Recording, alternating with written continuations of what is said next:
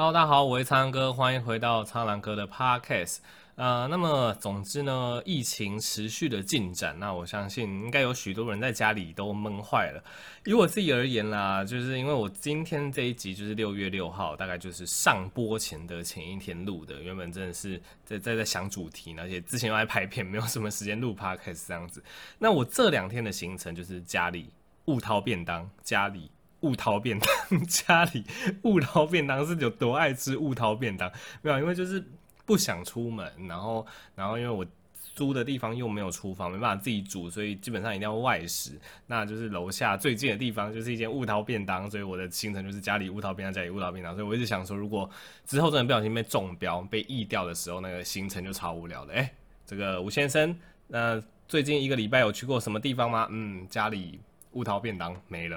大家就会觉得到底是多爱吃便当这样子。好啦，那总之，呃，上一部上一篇 podcast 有跟大家提到，其实即使待在家里是一个防疫最好的方式，但呃要注意两点。第一点就是家人是一个最有可能传染给你的一个传染源，特别是就是如果你真的是待在家里不出门的话，因为最近其实台湾的这个群聚事件越来越多。很大一部分比例都是家人传给家人，因为通常家人对家人就会放松戒心嘛，所以大家都会去骂柯批说柯批说什么，即使同住家人也不要一起用餐，大家会觉得这个不符情理，不合这个天伦道德之类的。但以统计数据讲起来，真的是这样子，因为你同住家人，呃，而且这个病很多都是轻症或无症状，吃个饭，嘣就全部一起感染这样子，所以其实蛮可怕的。对，所以总之不管你有没有需要到外。外面跑的这个需求，但尽量不要往外面跑啦。但即使你待在家里，你还是要小心这个室内群聚的风险。吼，对。然后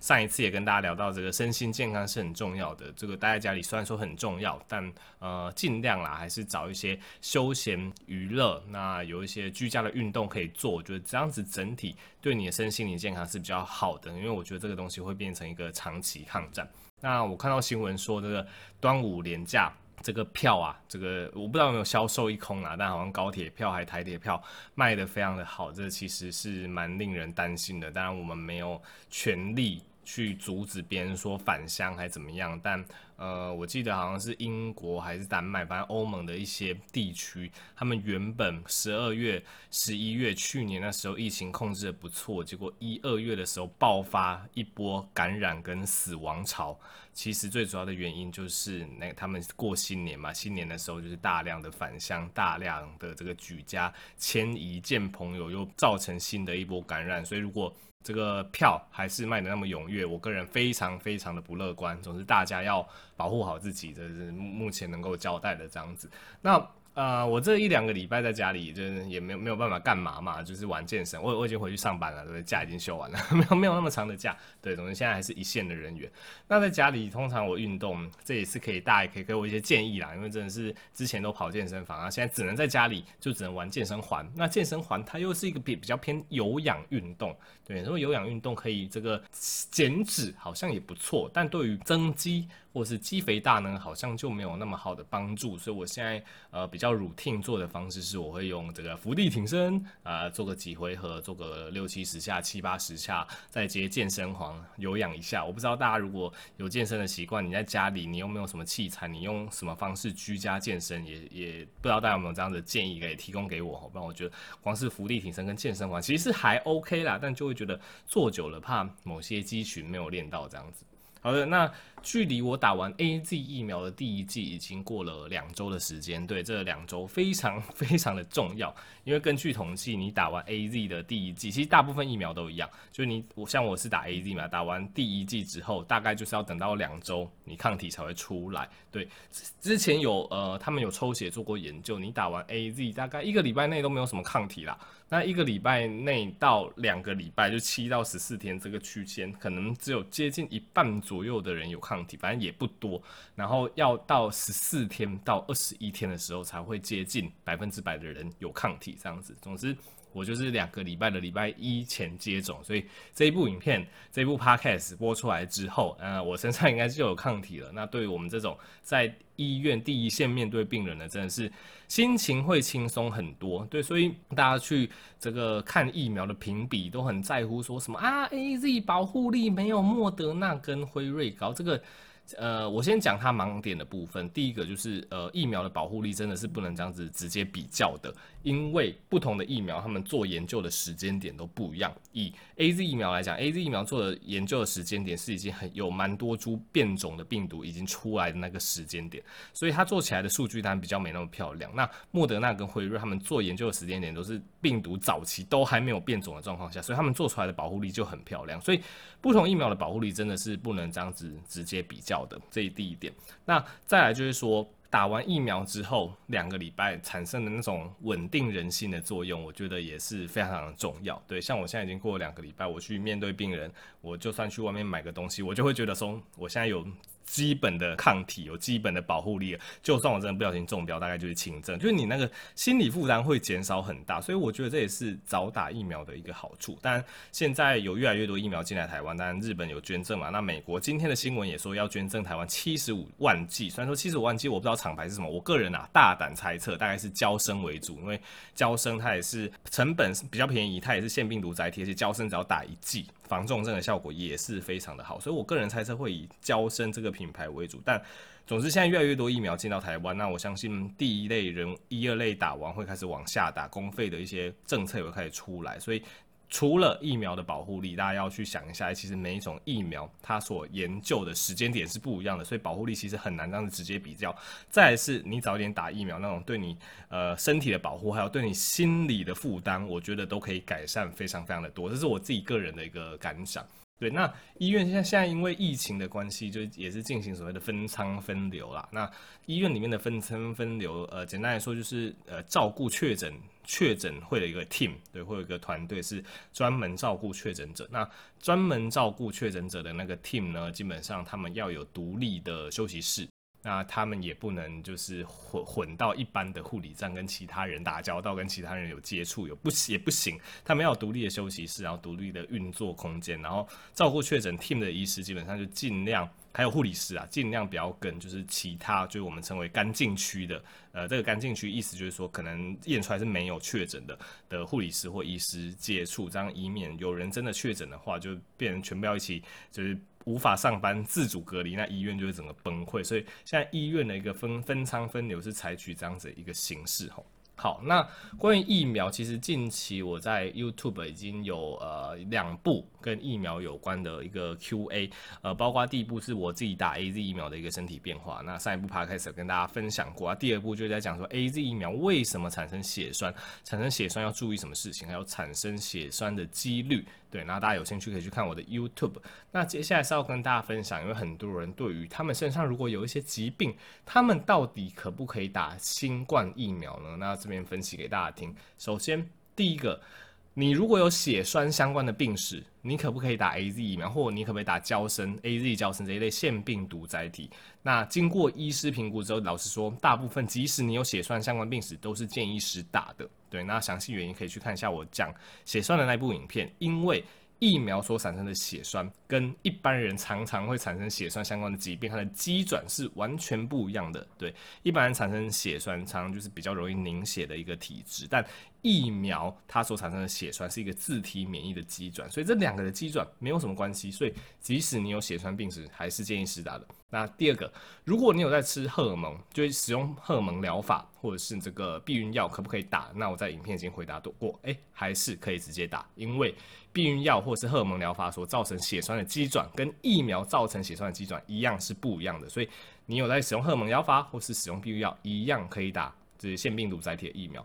第三个，如果你有在吃抗凝血剂的话。是不是可以打疫苗？还是可以打疫苗？就是吃抗凝血剂，它不是打疫苗的禁忌症。但是呢，因为你在吃抗凝血剂，你身体比较容易出血的缘故，所以打好打完疫苗之后，压迫止血记得要做好啊，以免就是就打的地方出现血肿，会痛比较久这样子。再来，如果你有蚕豆症，可不可以打疫苗？哦，可以打，因为疫苗不含什么就是会让蚕豆症就是呃发病的物质，所以有蚕豆症照样可以打。再来。有一些风湿疾病或是自体免疫疾病的患者，可不可以打疫苗？基本上还是可以，而且有这这一类重大伤病的一些病友，公费的疫苗施打对象是第九顺位，基本上还是可以打，不用太担心。那再来，如果有在吃类固醇，呃，需不需要停药？基本上类固醇的剂量是不需要调整啊，但因为每个人的状况不同，所以如果你是有一些风湿免疫疾病，那你要打呃疫苗的话，你还是跟你的风湿免疫科医师讨论一下，基本上是是不用调整药物的剂量的。那如果你有在吃抗病毒药物，可以打疫苗吗？还是可以，因为你通常吃抗病毒药物是呃抗乙肝啊、抗 C 肝等等，基本上目前没有证据显示抗病毒药物会影响疫苗注射后的一个反应，这样子。那如果正在发烧，可以打疫苗吗？啊，基本上所有疫苗都一样。如果正在发烧，我们是不建议打疫苗的。等到你真正退烧，可能满二十四或四十八小时再考虑。那这主要原因是因为，如果你正在发烧，你打完疫苗持续在发烧，很难判断说到底是你原本的疾病就在发烧，还是是因为你打疫苗造成的发烧。所以这个会有点难厘清吼。那最后一个，如果你是孕妇。那可以打疫苗吗？基本上，孕妇还是建议接种疫苗的哦，因为研究指出，孕妇得到 COVID-19 之后，诶，是重症的高危险群，所以孕妇还是建议接种。但如果孕妇真的要接种的话，会建议选择是 mRNA 疫苗这一类的。对，就是它的证据性还是比较多一点点，就包括辉瑞跟莫德纳。如果你有选择的话，就是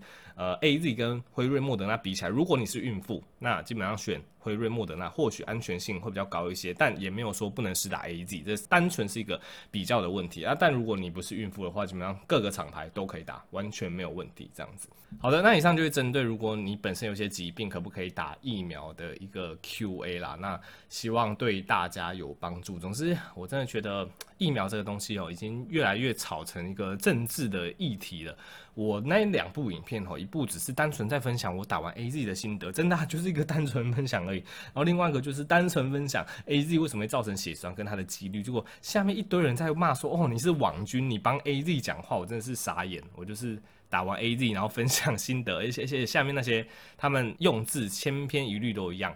AZ 哪有可能是你说的那么好？这欧洲有些国家禁用，他们都不是，他们都直接说欧盟全部禁用。哎，其实欧盟根本就没有全部禁用，只有丹麦等等少数国家禁用。哎，他就说欧盟全部不用，美国也不用，日本呃他们都不要疫苗，都送你们，你们还打得那么开心，就大家其实很多千篇一律，就你都看不出大头贴是谁，有些还是简体字，都贴一样的东西，然后然后贴的资讯都不正确的，因为欧盟只有。丹麦等少数国家不打，然后英国啊什么地方打超级多的 AZ，然后美国的政策也是非常的有趣哈，跟大家解释过，腺病毒载体的疫苗像 AZ 或胶生是会引起血栓的，但美国只不打 AZ，但它可以打胶生，为什么？因为胶生是美国的产业啊，胶生是美国的公司啊，但 AZ 不是啊，所以这多少有点产业保护的味道。那日本人，日本人啊，日本人真的是一个很。龟毛难搞的民族啊，虽然说还是谢谢日本，必须这样子讲。日本人对于疫苗的接受度非常的低，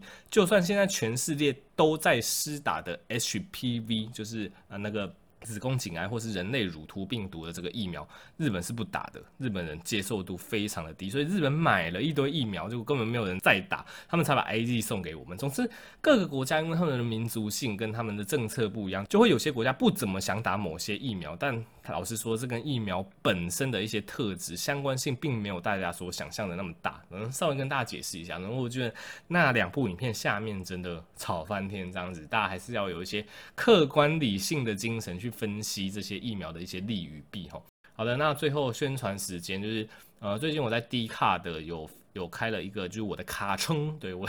低卡的的个版是叫做卡称，我觉得非常有趣。总之开了一个我的个版啊，反正也叫做唱歌这样子。那其实主要是配合他们一个呃，那个算是。呃，给毕业生的一个活动啦，就是我们是属于我跟史考特医生是属于这个生命科学阵营，然后会在上面分析一些新冠疫情相关的一些资讯，那以及之后的一些职涯规划的一些发展等等。那如果大家对于一些三类组的呃未来的生活、未来的职涯有兴趣的话，你可以去 Dcard 的追踪一下我的个版。那有一篇 Ask Me Anything 的文章，那如果你真的对三类的职涯，诶，如果是我可以帮助到你的问题的话，诶，你或许可以问问看。那如果我有一些经验，呃，有一些知识的话，那可以分享给你这样子。对，总之欢迎大家去低卡的追踪我的卡称，就是苍兰哥的这个个版哦。好，那么这集 podcast 就先录到这边啦。那以后还是会不定期跟大家更新新冠疫情的最新知识。那想要 follow 更多医学知识，欢迎追踪我的 YouTube 频道、我的方格子专栏以及购买我的新书。那我们就下集再见喽，拜拜。